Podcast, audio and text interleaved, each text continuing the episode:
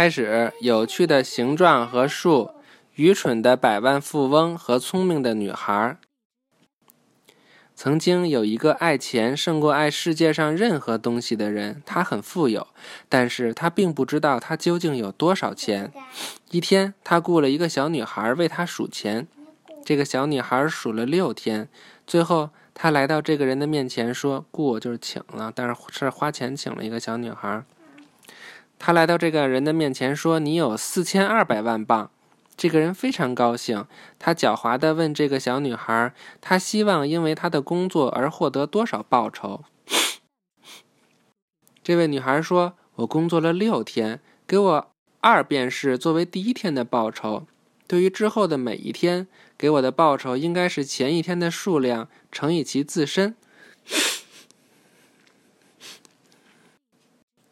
这位富翁想了想这位女孩的方案，对于第二天，他要给她二便士乘以二便士，即四便士；对于第三天，他要给她四便士乘以四便士，即十六便士；对于第四天，他要给她十六便士乘以十六便士，即二百五十六便士。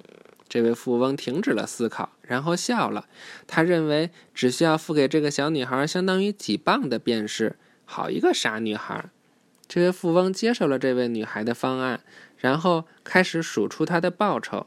他第一天得到了二便士，他第二天得到了四便士，第三天得到了十六便士，第四天得到了二百五十六便士。对于第五天，他得他得到了二百五十六乘以二百五十六便士，即六万五千五百三十六便士。对于第六天，这位小女孩得到了六万五千五百三十六乘以六万五千五百三十六便士，即超过四十亿便士。准确的说是四十二亿九千四百九十六万七千二百九十六便士。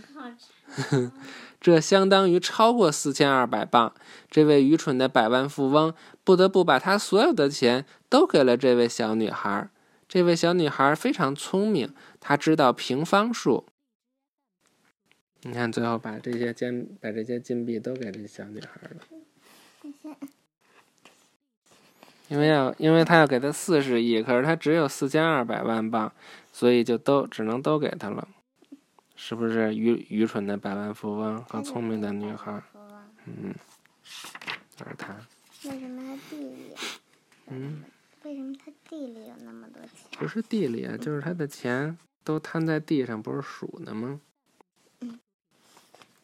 预习下一课，使用计算器。使用计算器，躺下吧。使用计算器，拜拜。